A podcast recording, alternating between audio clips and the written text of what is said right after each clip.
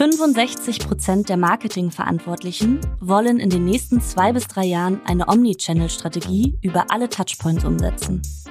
58 Prozent sehen die Gewinnung von Consumer Insights als wichtiges Ziel. Das Printmailing, eigentlich Werbung auf Papier, die aber heute zugleich total digital ist. Wie kann das sein? In diesem Podcast spreche ich, Michael Trautmann, mit Expertinnen und Experten aus Unternehmen, der Marketingbranche, aus der Wissenschaft über alles, was ihr über Printmailings wissen solltet. Zum Beispiel, welche Vorteile die Digitalisierung bringt oder warum Werbesendungen ein wichtiger Impulsgeber sind. Mit spannenden Cases aus der Praxis und interessanten Studien bringen wir euch die vielen Möglichkeiten des Printmailings näher. In wenigen Folgen werdet ihr zu Printmailing-Experts. Ich übrigens auch. Der Gast der heutigen Folge, Jens Böker, Professor an der Hochschule Bonn-Rhein-Sieg. Sein Fachgebiet ist Betriebswirtschaft und insbesondere Marketing. Dabei macht er sich stark für die Transformation in Richtung datengetriebenes Marketing. Heute werfen wir gemeinsam einen Blick darauf, wie Daten und Customer Insights das Dialogmarketing umkrempeln in Richtung einer ganzheitlichen Omni-Channel-Strategie. Ich bin gespannt, was Jens zu erzählen hat. Viel Spaß! Hallo Jens, schön, dass du heute zu Gast in diesem Podcast bist. Ja, äh, das freut mich, äh, dass ich mit dabei sein kann, lieber Michael. Sehr schön. Jens, bevor wir starten äh, ins Thema rein, ähm, erzähl bitte doch mal unseren Hörerinnen und Hörern, wie du der geworden bist, der du heute bist. Wie wird man Marketingprofessor? Ja, ich habe BWL an der Uni Göttingen studiert. Ich habe dann anschließend an dem Lehrstuhl für Marketing und Handel bei Professor Knoblich, meinem späteren Doktorvater, gearbeitet. Und ich habe mich mit zwei Sachen beschäftigt, die mich im Grunde bis heute auch sehr faszinierend, nämlich auf der einen Seite, wie ändern sich Märkte und auf der anderen Seite, welche Chancen ergeben sich aus neuen Technologien. Und diese beiden Sachen zusammenzubringen und dann eben aus Unternehmenssicht die richtigen Antworten zu finden, das habe ich schon in den 80er, 90er Jahren an der Uni Göttingen gemacht und mache das im Grunde auch bis heute. Seit 2000 bin ich an der Hochschule Bonn-Rhein-Sieg, wie du gerade sagtest ich habe hier jetzt auch den Lehrstuhl für Marketing und daneben verschiedene Beiratsmandate in Unternehmen inne. Ja, wenn wir in die 80er, 90er Jahre zurückschauen, da bist du sicherlich einer, ich war damals selber in der Marketingforschung tätig, habe 93 über Ökomarketing promoviert, da war ich auch einer der der ersten, würde ich sagen, in Deutschland. Und ich kann mir ganz gut vorstellen, dass Technologie und Marketing, dass das auch damals ein relativ junges Thema war, oder wie war das? Das war auf jeden Fall ein junges Thema. Das war ein super spannendes Thema.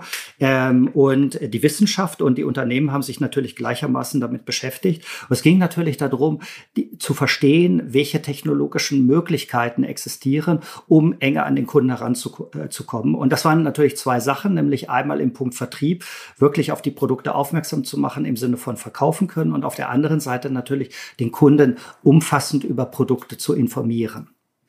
Ähm, wir haben ja im Eingangsstatement gehört, dass laut Marketing Tech Monitor 2021 zwei Drittel der Marketer in den nächsten Jahren das Omnichannel Marketing vorantreiben wollen und 58 Prozent sehen vor allen Dingen auch Customer Insights als wichtige Aufgabe. Was sagst du dazu?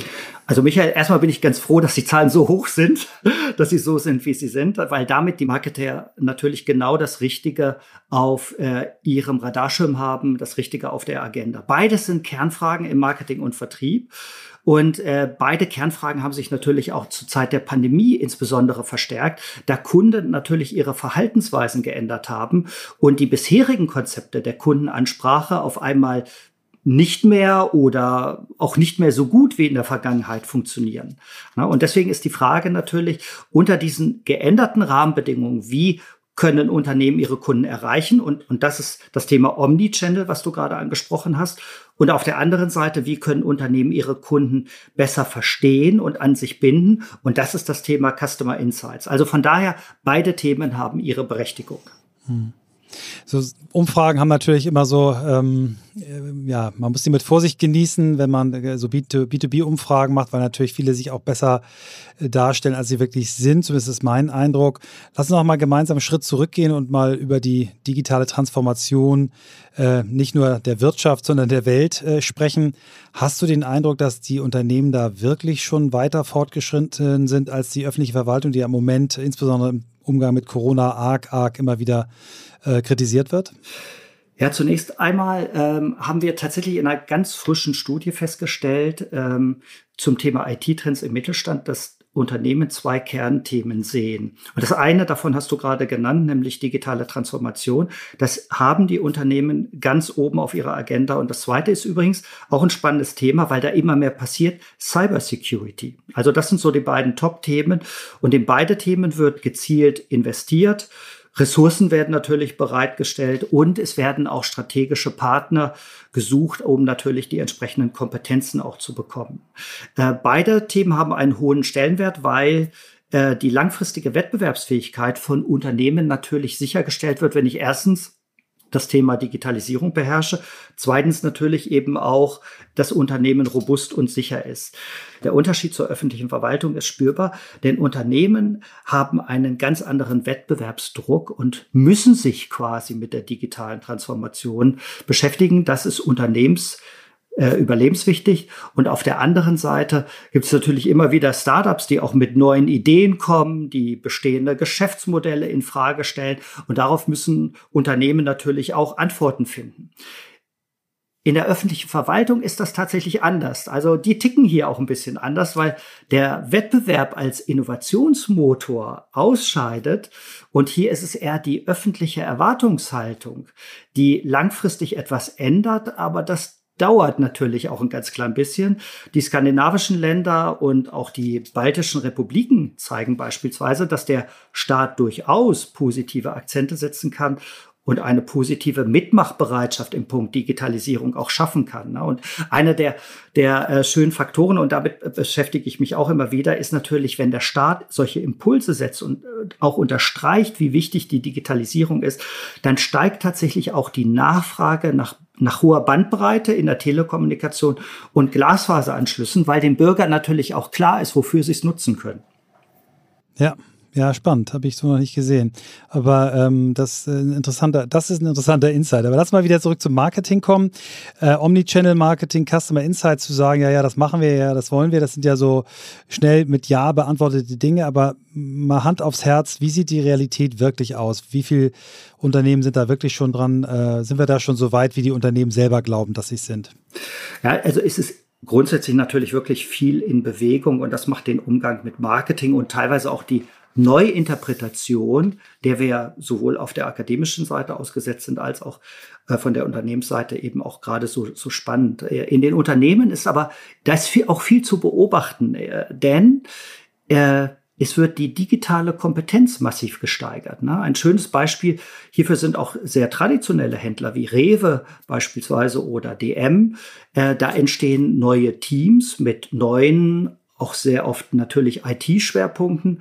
Und es werden auch so diese traditionellen Strukturen, Fachabteilungen auf der einen Seite und die IT auf der anderen Seite, das wird gezielt eben auch aufgebrochen. Also so diese typischen Abteilungsegoismen, die man ja oft kennt, ne, oder dieses Silo-Denken, wie man es auch bezeichnet, das äh, ist dann nicht mehr existent oder weniger mhm. existent die, die haben es ja auch teilweise so gelöst, dass sie diese Teams erstmal so ein bisschen auf die grüne Wiese gesetzt haben, ne? so ein bisschen so äh, Startup-Mentalität und dann erst später sie in die Organisation so quasi als fertige, funktionierende Einheit reingeflanscht und dann auch mit den, mit den klassischen Units so ein bisschen verschmolzen haben. Ne? Zumindest habe ich das ein paar Mal beobachtet. Das funktioniert auch ganz gut, weil man so äh, natürlich Innovationsgeschwindigkeit aufnehmen kann und damit entsteht eine ganz neue Flexibilität. Und man hat auch nicht, sage ich mal, so die, die traditionellen Prozesse eines Unternehmens, die auch sag mal, innovative Ideen oft ausbremsen. Ne? Also man kann dann Flexibilität äh, das Eingehen auf Marktveränderungen, Schnelligkeit und Agilität dann auch sicherstellen. Ne? Ich kann hier vielleicht auch aus, aus einer äh, aus einer der Studien, die ich gerade durchgeführt habe, äh, zitiert, nämlich wie sehen Unternehmen denn das tatsächlich selber? Und ich habe sie einfach mal gefragt, und das war eine, eine Studie von über 200 Unternehmen in Deutschland, äh, wie sehen Sie sich selber im Punkt Digitalisierung? Und da haben 44 Prozent gesagt, wir sind digitale Vorreiter. Das fand ich schon mal ziemlich stark, dieses Ergebnis. 27 Prozent haben gesagt, wir sind Digitalisierungsprofis. 21 Prozent haben gesagt, wir sind Digitalisierungsleihen und lediglich acht haben gesagt, wir sind Digitalisierungsnachzügler. Also von daher sieht man auch, äh, die Unternehmen beschäftigen sich sehr stark damit. Ja, aus deinen äh, Beispielen DM und Rewe und auch aus dem, was ich über dich gelesen und gehört habe, ähm, weiß ich, du bist jemand, der den Markt wirklich sehr genau beobachtet und nicht nur im, im in der Wissenschaft äh, verharrt. Ähm, was würdest du sagen, was sind im Moment so die, die Treiber für Veränderung? Was, sind, was verändert sich bei den Rahmenbedingungen fürs Marketing? Was sind da so die wichtigsten Stichworte? Also da möchte ich gerne tatsächlich mal einen Blick in unsere Hochschulwelt werfen, weil es da anfängt. Da verändert sich schon sehr viel. Ähm, Ausbildungsinhalte werden neu definiert und gerade im Marketing, wo man ja immer das Gefühl hatte, das ist sehr qualitativ, äh, ist es schon lange nicht mehr so, sondern gefragt ist heute eine solide Mischung aus natürlich Marktkenntnissen, Märkte zu interpretieren, ein gutes Bauchgefühl für die Kunden auch zu haben, aber eben auch faktenbasierten analytischen Skills. Und das ist ganz klar dazugekommen. Und das spiegelt sich in den Ausbildungsinhalten äh, wieder.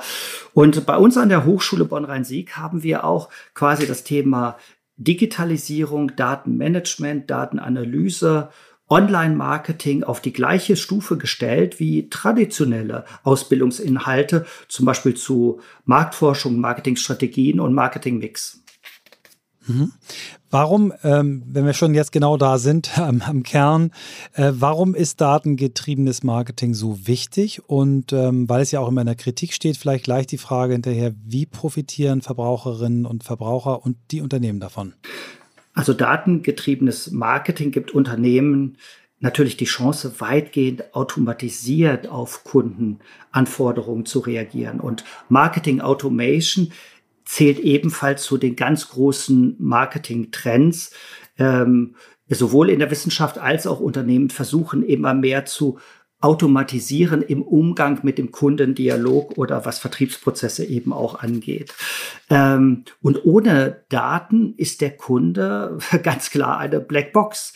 Ne, attraktive Angebote zum Cross-Selling oder Upselling laufen ins Leere, weil sie zu spät, zu teuer oder einfach als nicht passend empfunden werden.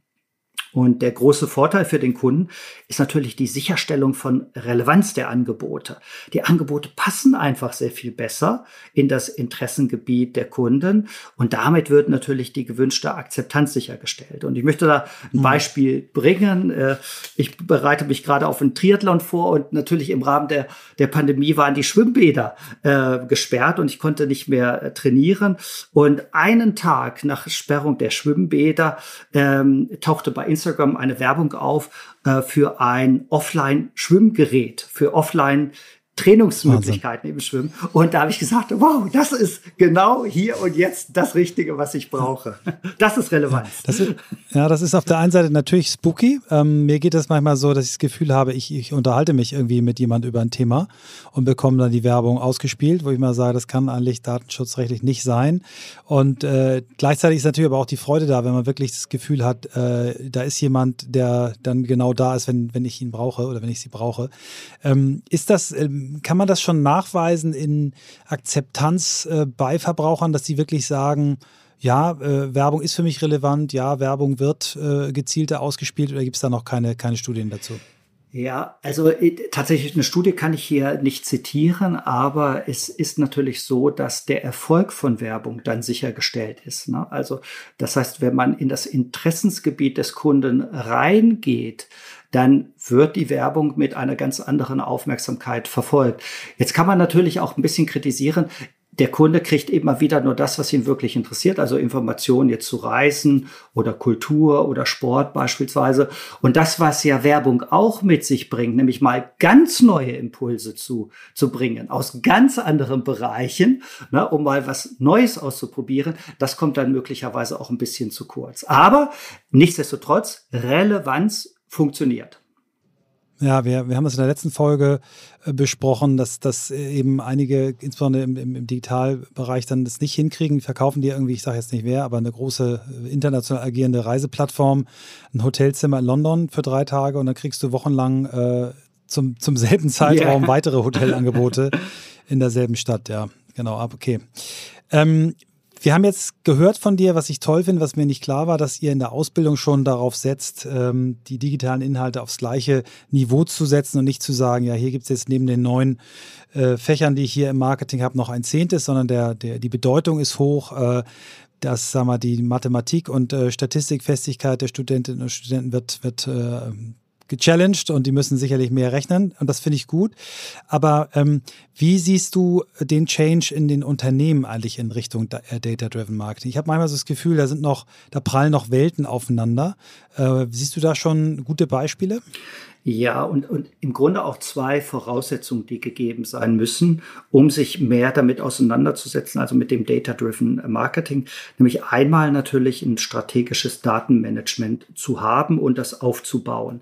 Und, und dazu gehört die ganz wichtige Kernerkenntnis, dass Daten eben nicht mehr verschwendet werden dürfen, sondern sie müssen als ganz wertvolle Ressource gesehen werden, äh, als Grundlage für Unternehmensentscheidungen. Und äh, es geht auch so weit, und da bin ich oft oft in strategischen Workshops auch mit dabei, dass mittlerweile Daten gesammelt werden, von denen man noch gar keine Idee hat, wie man sie später mal nutzen oder heute nutzen möchte. Aber später sagt man, es ist gut, diese Daten zu haben und äh, schön, dass wir sie in den Analyseprozess auch mit einbeziehen können. Also ganz wichtig ist es, so in Data Lakes oder in Data Pool zu denken und die auch aufzubauen. Und das Zweite ist, das ist die gezielt Kompetenz in Unternehmen aufbauen, insbesondere in den Fachabteilungen, Trainings zum Datenmanagement, Datenanalyse, äh, Erfahrungen natürlich austauschen und die Nutzung von Daten auch im Unternehmen zum Alltag werden zu lassen, also richtig zu verankern. Und ich will hier auch unterstreichen, dass Unternehmen,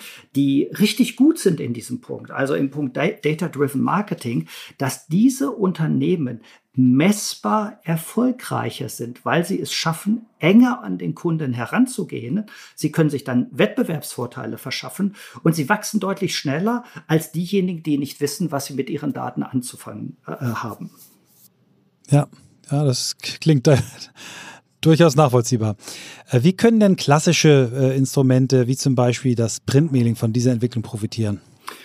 Ja, also äh, Kunden reagieren ja sehr unterschiedlich auf Botschaften, aber eben auch auf Medien. Und da kommt natürlich das Thema Print ins Spiel.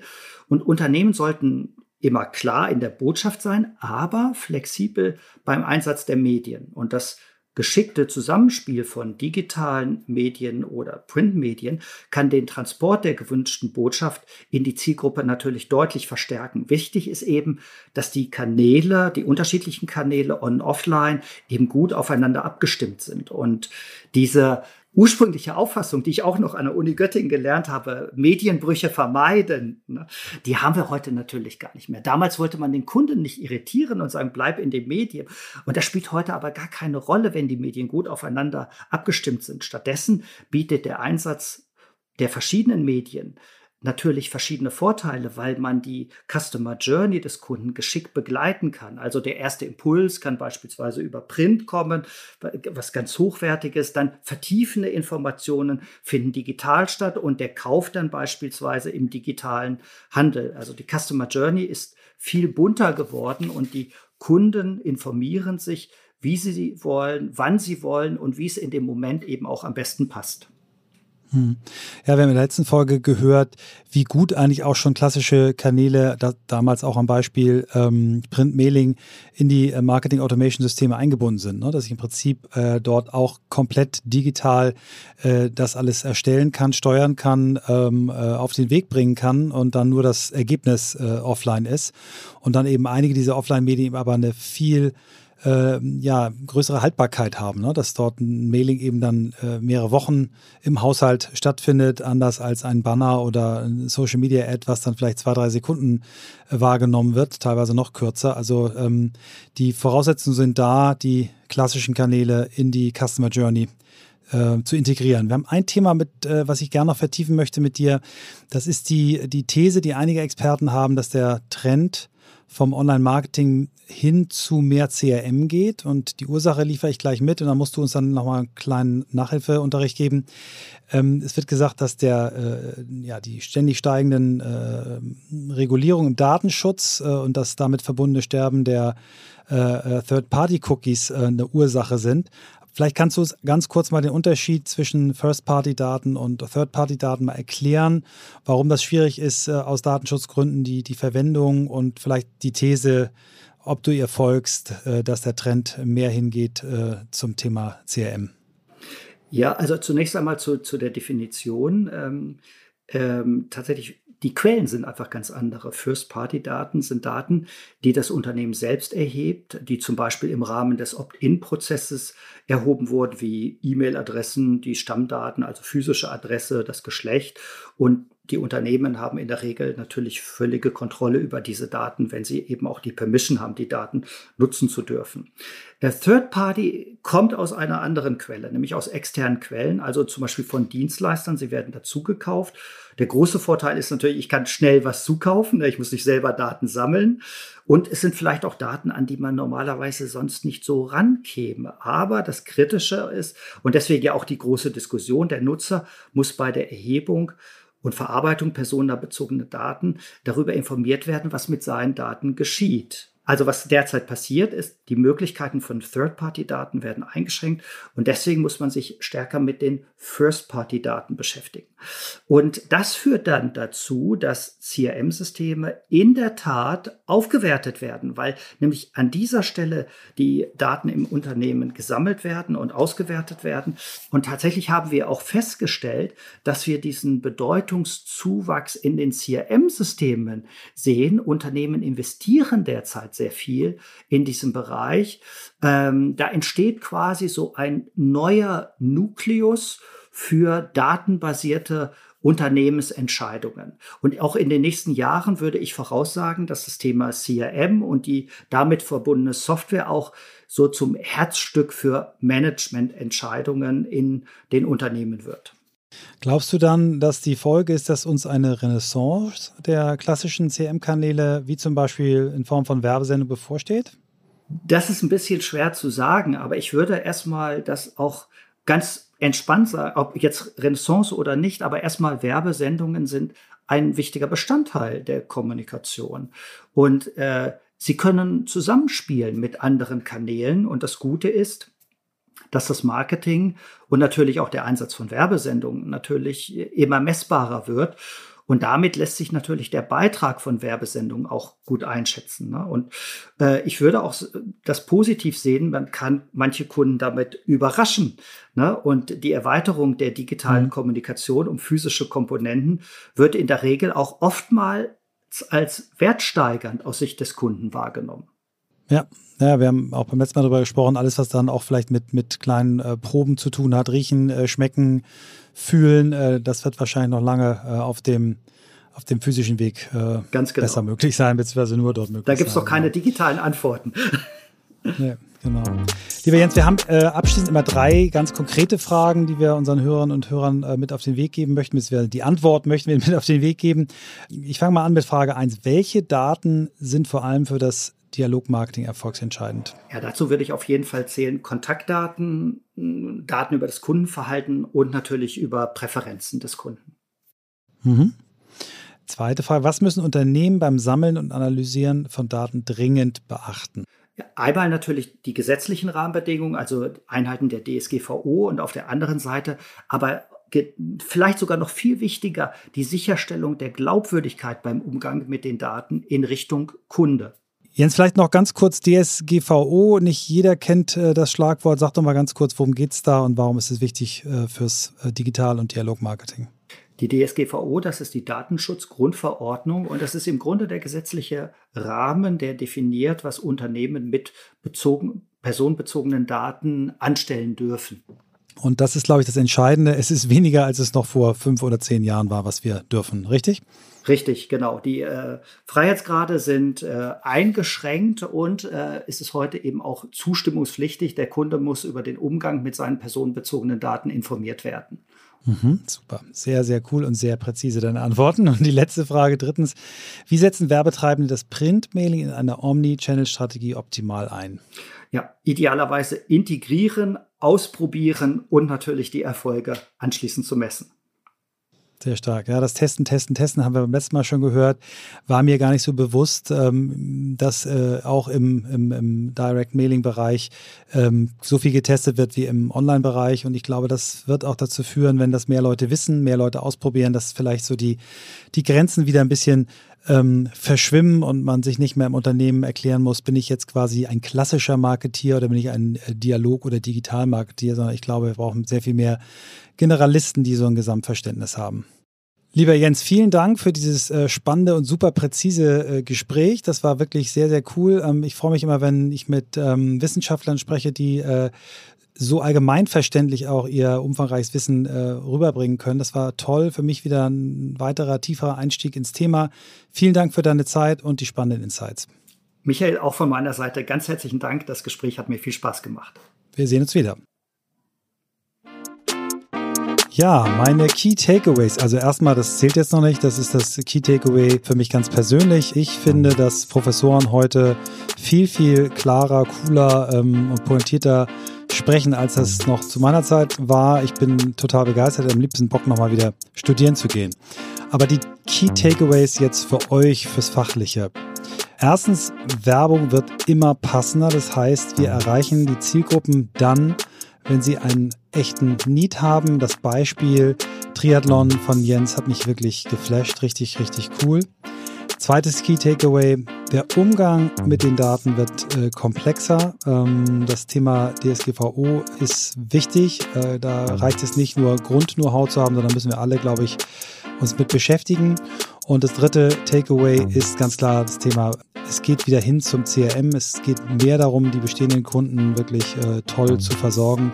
Alles aber Entwicklungen, die ähm, fürs Printmedien gut sind und daher vielleicht äh, das Zusammenfassende, wenn ich sage, zu den drei Key Takeaways eine Oberlearning. Es geht darum, die Customer Journey aus On- und Offline-Medien zusammenzuführen und äh, wirklich integriert zu betrachten und dabei spielt das Direktmailing eine große Rolle. Falls ihr Lust drauf habt und die nächste Folge nicht mehr abwarten könnt, dann schaut doch mal auf der neuen Webseite allesübermailings.de vorbei. Über in, mit UE geschrieben. Und damit ihr auf gar keinen Fall die nächste Folge verpasst, abonniert einfach diesen Podcast und zwar überall, wo es Podcasts gibt. Wir freuen uns natürlich auch über Bewertungen, auch über Kommentare. Da können wir eine Menge lernen. Vier und fünf Sterne gerne dort abgeben. Eins bis drei gerne äh, auf LinkedIn an mich. Ähm, und dann arbeite ich dran. Spaß. Und für Fragen und Feedback findet ihr unseren Kontakt im Beschreibungstext. Wir freuen uns schon auf Mittwoch in zwei Wochen. Bis dann, schön, dass ihr dabei wart und viel, viel Spaß und Erfolg bei dem, was ihr jetzt machen wollt.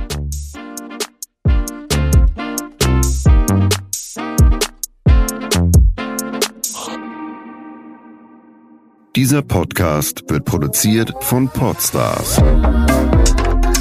bei OMR.